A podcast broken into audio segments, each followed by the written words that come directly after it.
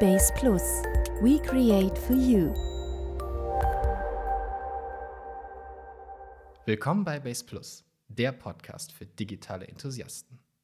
Schön, dass ihr wieder dabei seid. Heute habe ich mir unseren Agenturleiter Marvin geschnappt, weil wir gerne einmal über das Thema vorgefertigte Templates oder die Eigenentwicklung beim Webdesign sprechen möchten. Und damit ihr versteht, warum ich mir heute unseren Agenturleiter geschnappt habe, würde ich dich gerne einmal kurz bitten, Marvin, etwas zu deiner Vorgeschichte zu sagen. Ja, hi Laura, erstmal vielen Dank, dass ich hier sein darf.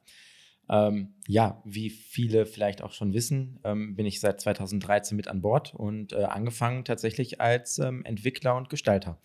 Und aus dem Grund habe ich äh, im Grunde genommen äh, die kompletten Phasen, die man benötigt, um eine Webseite zu launchen, ja, in, in den letzten Jahren durchlaufen dürfen. Äh, und da die Vor- und Nachteile von ähm, Templates für mich entdeckt, weswegen wir jetzt heute darüber sprechen. Was macht denn für dich eine gute Homepage aus? Gibt es gewisse Aspekte, wo du sagst, da müssen wir ein besonderes Augenmerk mal drauf legen? Boah, das ist tatsächlich sehr äh, schwierig, finde ich. Aber ich denke, wenn der Besucher das findet, was er, was er bei Google gesucht hat und dann auf der Webseite landet und ähm, ja, seine Informationen abrufen kann, haben wir als ähm, Website-Betreiber schon mal gute Arbeit geleistet. Auch das Thema User Experience spielt hier eine große Rolle. Wie empfindet der Besucher äh, seinen Besuch auf einer Webseite? Thema Ladezeit. Ähm, muss er lange warten, bis irgendwelche Inhalte geladen werden? Ist die Qualität der Inhalte entsprechend hoch? All das sind Punkte, die für mich eine Webseite natürlich neben den gestalterischen Aspekten als eine gute Webseite auszeichnen. Bedeutet, dass es äh, viele unterschiedliche Aspekte gibt, die zusammenspielen müssen, damit man von einer guten Homepage sprechen kann. Ja, das ist richtig. Wieso sollte man denn gerade im Bereich Homepage, wenn ich ein Unternehmen bin und ich möchte jetzt für mein Unternehmen eine Webseite aufbauen? Ich glaube, meine erste Herangehensweise wäre, cool, da gibt es so viel Werbung im Fernsehen, ich suche mir einen der Anbieter raus und baue mal selber. Warum sollte man vielleicht gerade, wenn es in die professionelle Schiene geht, nicht dieses Do-it-yourself-Programm durchziehen? Ja, das ist äh, eine sehr gute Frage, Laura. Ähm, ich habe mir im Vorfeld darüber auch Gedanken gemacht und ähm, würde einfach gerne eine Gegenfrage stellen. Angenommen, du würdest dir ein Kleid kaufen, du hast die Auswahl zwischen zwei Kleidern. Ein schönes, günstiges, was aber leider ein kleines bisschen zu eng ist, und ein etwas teureres. Für welches Kleid würdest du dich auf Dauer entscheiden? Das, was hervorragend sitzt. Siehst du, also wärst du durchaus bereit, etwas mehr Geld zu bezahlen für ein Kleid, was dir auch äh, in ein, zwei Jahren noch gut steht, oder? Auf jeden Fall. Ich ähm, bin eher immer der Meinung, man sollte vielleicht mehr investieren, um langfristig etwas von einem Produkt zu haben. Genau, und so sehe ich das auch bei den Webseiten. Ähm, meine persönliche Erfahrung hat gezeigt, dass Website-Templates, die man fertig kaufen kann, es gibt ja diverse Plattformen im Internet, ähm, wo man für 30, 40 Dollar so ein Template kaufen kann, äh, vermeintlich erstmal gut aussehen, aber auf Dauer dann ähm, einen sehr schnell an seine Grenzen bringen. Zum einen, was die Performance angeht, zum anderen, was aber auch die Ausbaumöglichkeiten angeht. Ähm, ja, es gibt solche Dinger wie ähm, Theme-Builder und, und, und ähm, ja, ich glaube Elementor und so ein Kram.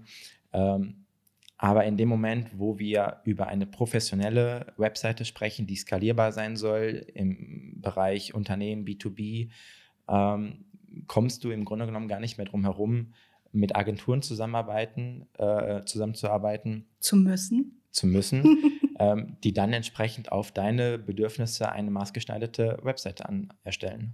Okay. Bevor wir jetzt hier weiter ins Detail gehen, ich glaube, vielleicht sollten wir noch kurz einen Schritt zurückgehen und mal ganz kurz thematisieren, was überhaupt oder was man überhaupt unter einem Template versteht. Ja, also das Template, wir, wir sind ja im Grunde genommen eine WordPress-Agentur. Das Template im Bereich von dem Content-Management-System WordPress bezeichnet man als ja, das Kleid der Webseite, ähm, aber auch der, der Mantel, der die Struktur der Inhalte vorgibt, die Struktur der Funktionen und ähm, im Grunde genommen das Gegenstück zu dem eigentlichen Redaktionssystem, was dahinter steckt. Also das, was der Besucher, wenn er in der Browserzeile irgendeine Adresse eingibt, dann sieht, äh, das ist das, was dann hinter diesem Template steckt. Verstehe. Würdest du sagen, dass ähm, eine erfolgreiche Website, eine erfolgreiche Homepage ähm, mit einem vorgefertigten Template nicht möglich ist? Sagen wir mal, es ist sehr schwierig umzusetzen für eine einfache Webvisitenkarte oder für einen kleinen Handwerksbetrieb, der wirklich nur wenige Unterseiten und ja, sehr minimalistische Anforderungen hat, ist es sicherlich auch möglich, mit einem ähm, ja, WordPress-fertigen Template äh, zu arbeiten. Aber in dem Moment, wo du halt wirklich mit großen Unternehmen ähm, agierst, die eine eigene Corporate Design Richtlinie haben, ähm, die spezielle Anforderungen haben, ne, wo Sonderprogrammierung hinzukommt, da bist du halt sehr schnell an deine Grenzen äh, gekommen, wenn es um fertige Templates geht. Und ähm, das Problem, was ich halt bei diesen Templates habe, bei diesen fertig gekauften Templates, ist zum einen, du weißt nicht wirklich, wer es erstellt hat. Du kannst als Laie die Qualität des Quelltextes, der dahinter steckt, nicht beurteilen. Dementsprechend kannst du auch nicht abschätzen, ähm, ob es nicht vielleicht potenzielle Sicherheitslücken ähm, bei solchen Programmierungen gibt. Und ähm, was ich persönlich eigentlich am besorgniserregendsten finde, ist, wer garantiert dir, dass User XY auf der Plattform ähm, in zwei, drei Jahren äh, immer noch existiert und dir Support für dieses Template gewährleisten kann. Wäre jetzt auch so mein erster Gedanke gewesen, weil ich kriege das ja bei uns so ein bisschen mit im Agenturflow, wenn wir für Kunden ähm, Homepages oder Webseiten erstellen, dass ich, ich habe zumindest immer das Gefühl, dass wir versuchen oder das, was wir quasi schaffen, ist es, unserem Kunden genau das zu geben, was er eigentlich möchte, mit dem Extra, dass wir es hervorragend pflegen, bedienen und aufbereiten können. Das heißt, wir wissen genau, was steckt dahinter und wie müssen wir es anpacken, um erfolgreich die Ideen des Kunden umzusetzen. Man würde jetzt wahrscheinlich in der Mode, um auf dein Beispiel nochmal zurückzukommen, von einem maßgeschneiderten Kleid in dem Sinne sprechen. Genau. Ähm, etwas, was nicht kopierbar ist, weil es dann nur individuell für den Kunden geschaffen ist. Richtig. Okay, dann habe ich das schon mal verstanden. ähm, wenn wir jetzt aber beispielsweise uns nochmal mit dem Thema User Experience beschäftigen, würde ich jetzt vom Bauchgefühl her behaupten, eine Homepage, die von einer Agentur aufgesetzt wird, mit einem Vorgespräch, einem Kickoff-Termin, einer Ideensammlung, was der Kunde sich wünscht, ist einfacher für den User zu bedienen oder er bekommt vielleicht mehr das, was er sich eigentlich wünscht, als wenn ich mit einem vorgefertigten Bauhausprinzip rangehe, wo ich einfach sage, friss oder stirb. Ja, das, da hast du äh, absolut recht. Der Vorteil von Agenturen ist ganz klar, dass man maximal individuell auf den äh, Kunden zugeschnittene Websites erstellen kann. Natürlich, und das ist ja ganz klar, sonst könnte man ein so günstiges Template ja nicht massentauglich machen, bist du bei solchen Fertiglösungen immer in irgendeiner Art und Weise eingeschränkt. Und ähm, ja, auch ein erfahrenes Auge ähm, sieht auf den ersten Blick, ob eine Webseite ein Fertigtemplate ist oder nicht. Ähm, sehr viele unserer Kundenanfragen, die ich ähm, auf den Tisch bekomme, ähm, und wenn ich dann die Webseite aufrufe, dann denke ich mir, okay, ist ein Fertigtemplate. Weiß der Kunde das, dass man vielleicht ihm vorher für 50 Dollar dort eine 5000 oder 10.000 Euro Webseite verkauft hat? Wahrscheinlich nicht. Ja. ja. Und ähm, das ist halt, ich meine, klar, der Laie wird es vielleicht nicht sehen, aber spätestens, wenn es wirklich dann ins Detail geht und ähm, man gewisse Dienstleistungen oder Services hat, die man speziell abbilden möchte auf der Webseite, kommst du, wie gesagt, mit deinen, mit deinen Möglichkeiten eines Fertigtemplates an deine Grenzen. Oder du siehst halt aus wie jeder andere. Es gibt ähm, ein schönes Thema, das mich auch im Social Media Marketing ähm, sehr oft begleitet, und das ist die Datenschutzgrundverordnung. Mhm. Personenbezogene Daten, Speicherplatz, Hosting, alles, was dazugehört. Wie ist das jetzt, wenn ich jetzt als Unternehmen ein vorgefertigtes Template aus den USA gekauft habe? Hm. Was passiert mir dann auf dem deutschen Markt? Also grundsätzlich ist es ja erstmal nichts Verbotenes, ein Template aus der USA zu kaufen, zu hosten und dem deutschen Besucher zur Verfügung zu stellen. Problematisch wird es dann, wenn der Website äh, oder wenn der Template-Ersteller dort Bibliotheken nutzt oder externe Plugins, die Daten des Besuchers, deines Besuchers an ausländische Server schickt. Bedeutet, du hast ein ja, Template gekauft für 50 Dollar. Dort sind zwei, drei Plugins drin, weil so funktionieren die Templates da meistens. Äh, man hat ein Basistemplate und dann ganz, ganz viele Plugins, um irgendwelche Minimalfunktionen, die wir oder die generell im Agenturleben schon automatisch äh, integriert werden, abzubilden. Und die, oder viele dieser Funktionen senden dann tatsächlich Daten an externe Dienste. Und sobald der Dienst halt nicht mehr in Deutschland ist, ähm, überträgst du halt deine IP-Adresse, deine persönlichen Daten an ähm, ja, beispielsweise amerikanische Server. und hast in dem Moment schon ein Datenschutzproblem, weil du darüber den Besucher informieren musst. Und der Besucher muss hier seine ausdrückliche Genehmigung geben. Und sollte er dies nicht tun, kann es unter Umständen sein, dass allein durch die schlechte Entwicklung oder durch die, durch die schlechte Konzeption ein, eines solchen Templates rudimentäre Funktionen, die beispielsweise in Eigenentwicklung überhaupt kein Problem wären, weil wir sie selber hosten können, gar nicht mehr verfügbar sind. Verstehe. Weil du den Besucher entsprechend ähm, um, um seine Einwilligung ähm, bitten musst. Okay. Bedeutet, wenn wir ähm, beide Aspekte jetzt nochmal gegenüberstellen, würde man sagen, mit der Eigenentwicklung aus Agenturhand oder wie auch immer, ähm, ist man zukunftssicherer unterwegs. Man ähm, schafft es, eine bessere Wartung zu garantieren und man hat vielleicht auch eine schnellere Ladezeit. Ja, also Ladezeit, ja. Ähm, es gibt auch Templates, die sind nicht schlecht von der Ladezeit. Also ich möchte jetzt um Gottes Willen nicht alle Fertig-Templates über einen Kamm scheren und schlecht reden, aber für den Einsatzzweck, den wir für uns ähm, ja, abbilden, sind diese halt einfach nicht geeignet. Ähm, das, was ich gerade angesprochen hatte mit den Plugins, das ist tatsächlich äh, gang und gäbe es ist auch eigentlich gar nicht anders abbildbar, wenn man ein Template für die breite Masse erstellen möchte, dass man auf zum Beispiel sogenannte Page-Builder zurückgreift.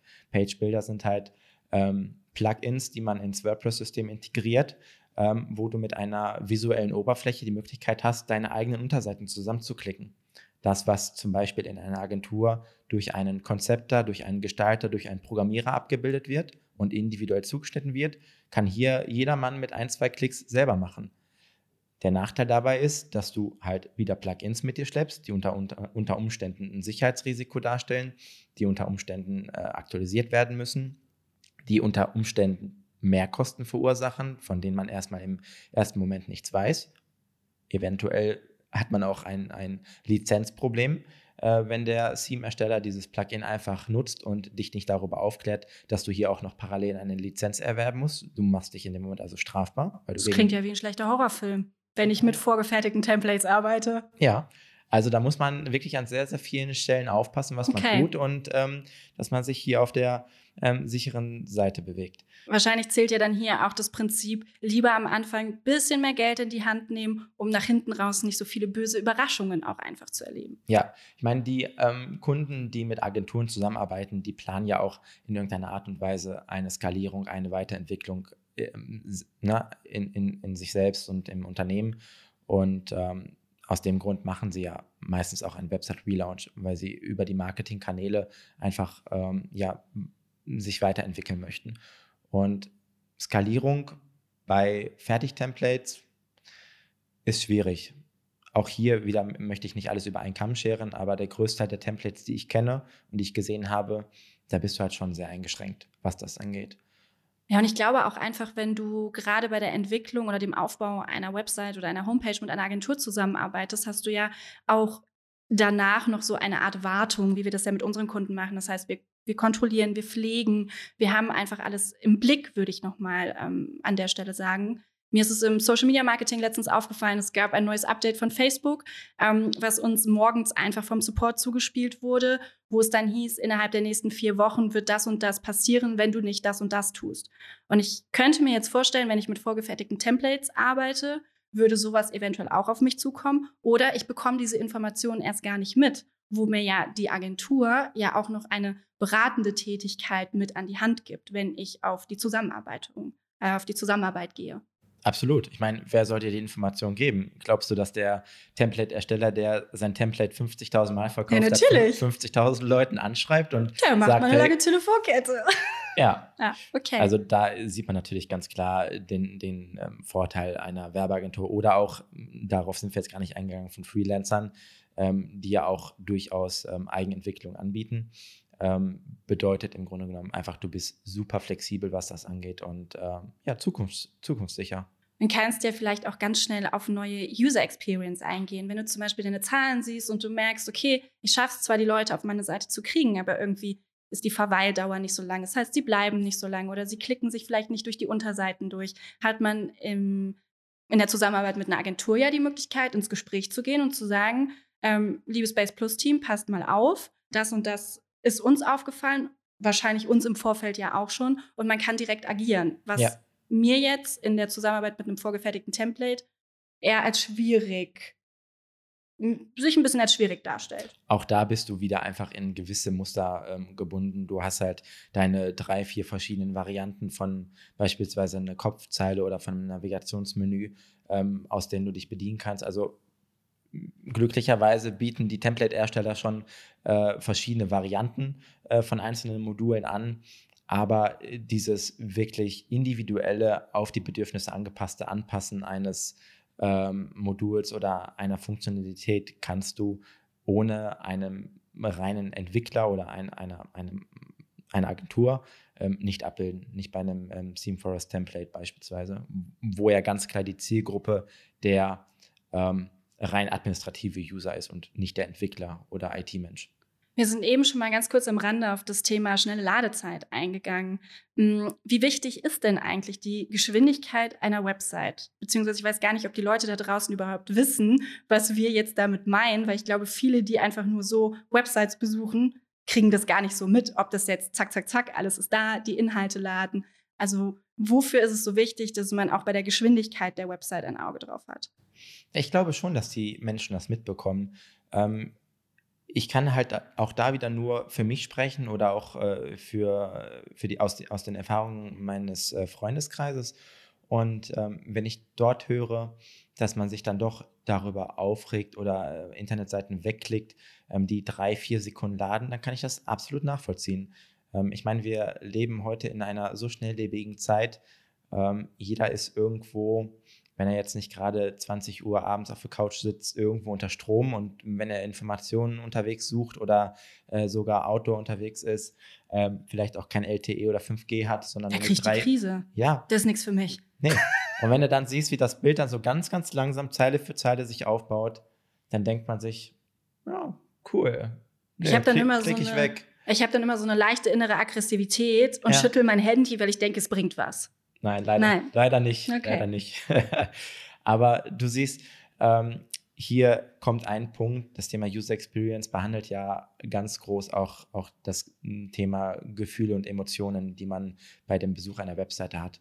Die Ladezeit ist einfach ein Emotionskiller. Es, wie du gerade selber sagtest, du kriegst Aggressionen. Ah. Und wenn du wenn du halt lange auf eine Webseite wartest, dann hast du keine Lust mehr. Du verlierst den Spaß daran. Du, du suchst dir einfach eine Alternative und klickst entsprechend so lange zurück und auf eine andere Seite, bis du eine gefunden hast, die schnell lädt und dir die Informationen liefert, die du brauchst. Und das, was man dann in dem Moment macht, spiegelt sich im Marketing in Form der Absprungrate wieder.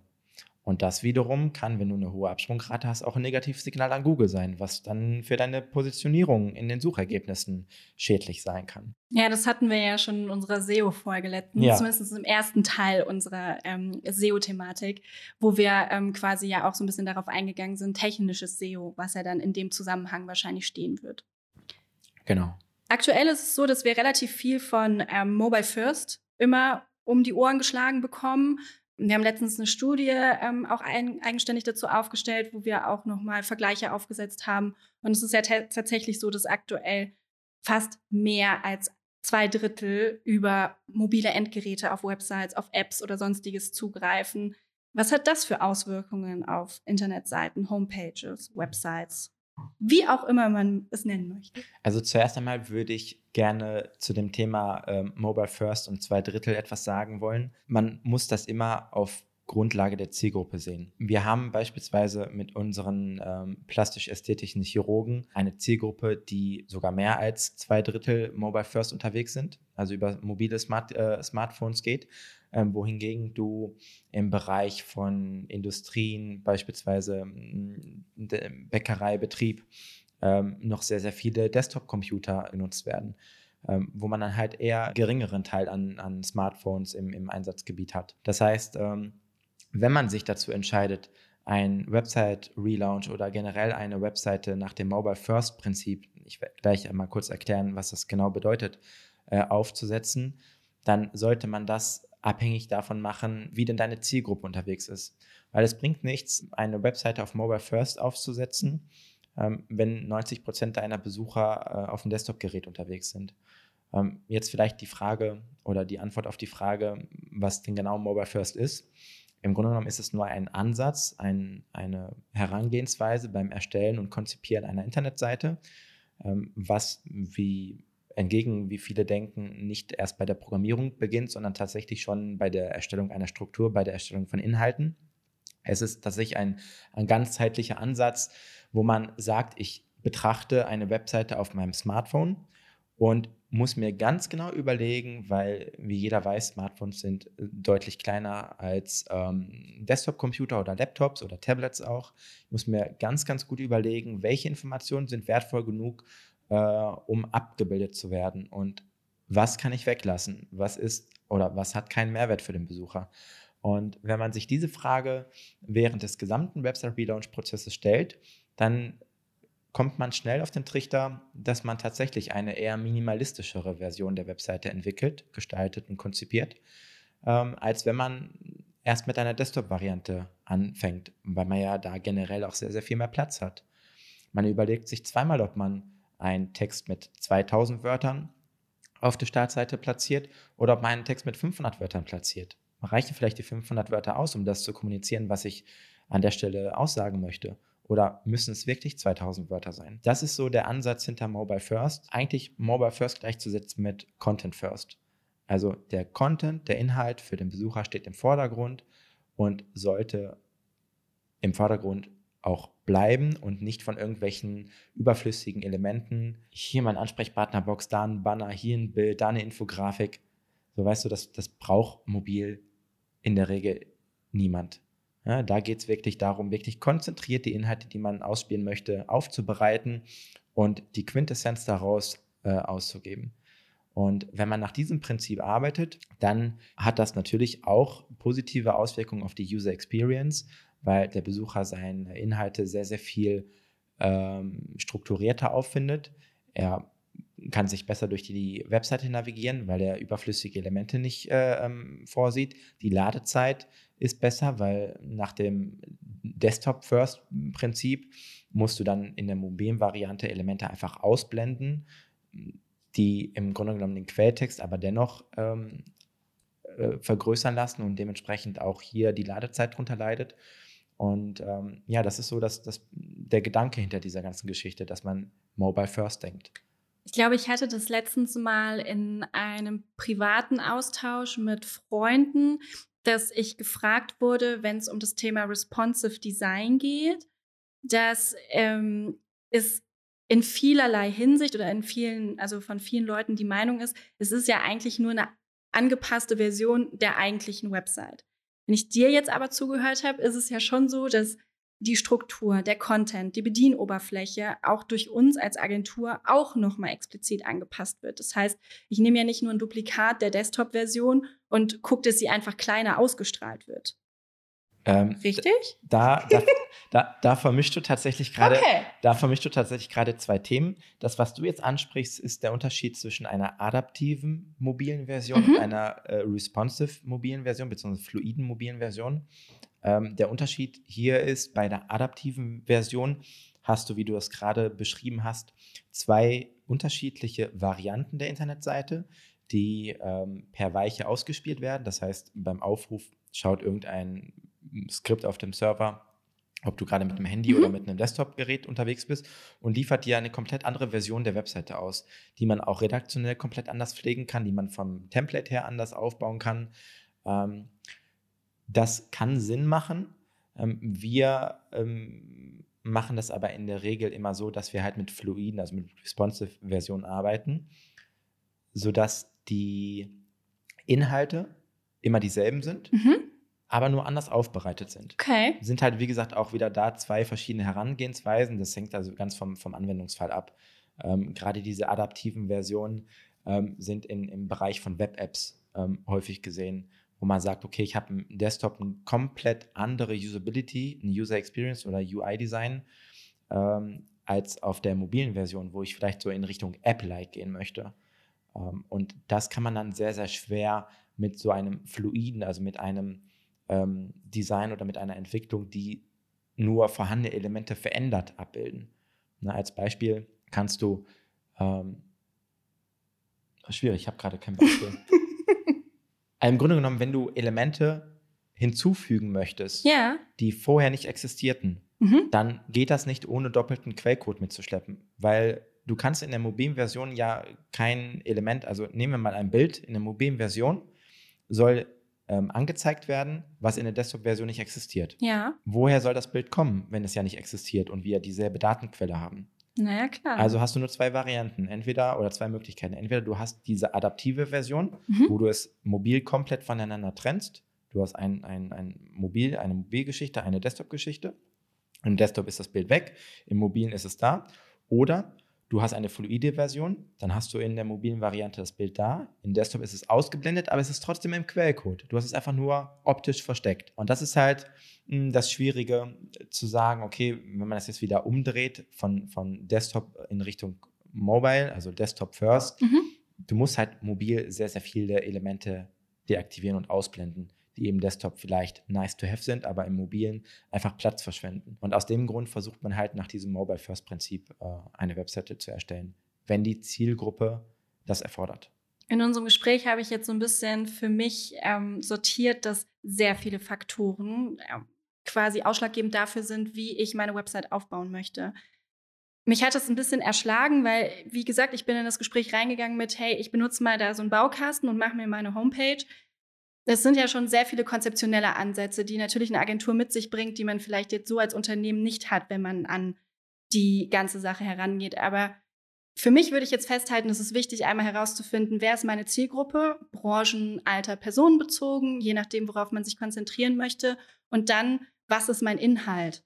Und wenn ich die beiden Faktoren habe, habe ich zumindest schon mal zwei wichtige, um für mich herauszufinden, wie gehe ich das Projekt Homepage für mein Unternehmen an, wenn ich es in Eigenregie leisten möchte. Ja, Würdest du Richtig. noch was anderes mit auf den Weg geben, wo man vielleicht in Eigenregie noch so einen kleinen Kniff hintersetzen kann, dass man noch einen Ticken weiterkommt? Aber alleine wird man ja nie die Arbeit abbilden können von einem Entwickler, von einem Konzeptionist, von einem Konzept, Konzepter. von einem Konzepter.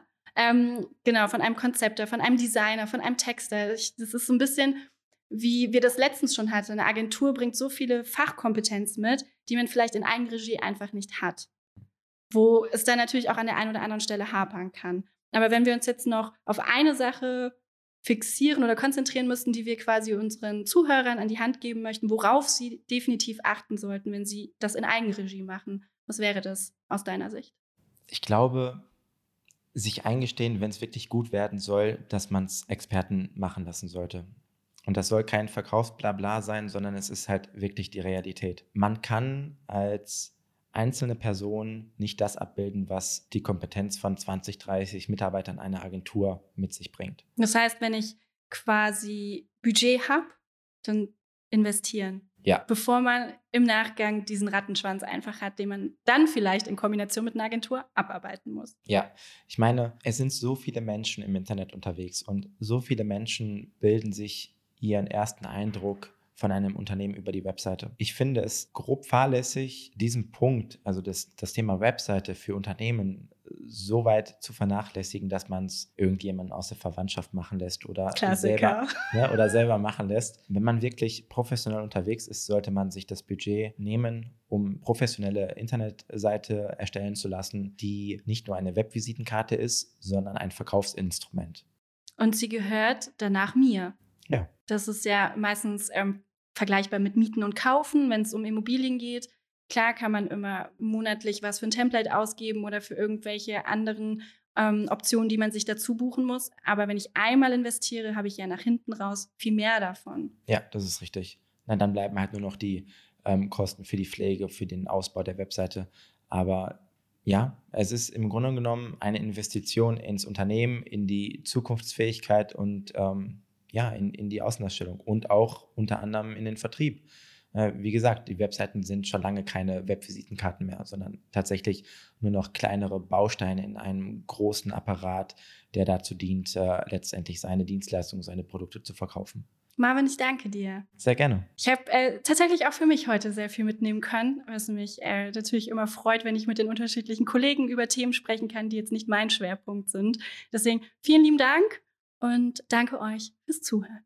Das war ein Podcast der Base Plus Digital Media GmbH. Ihr habt Fragen oder Anregungen? Dann meldet euch gerne bei uns. Egal ob via Telefon, E-Mail, Social Media oder Postkarte. Wir freuen uns von euch zu hören oder zu lesen. Base Plus.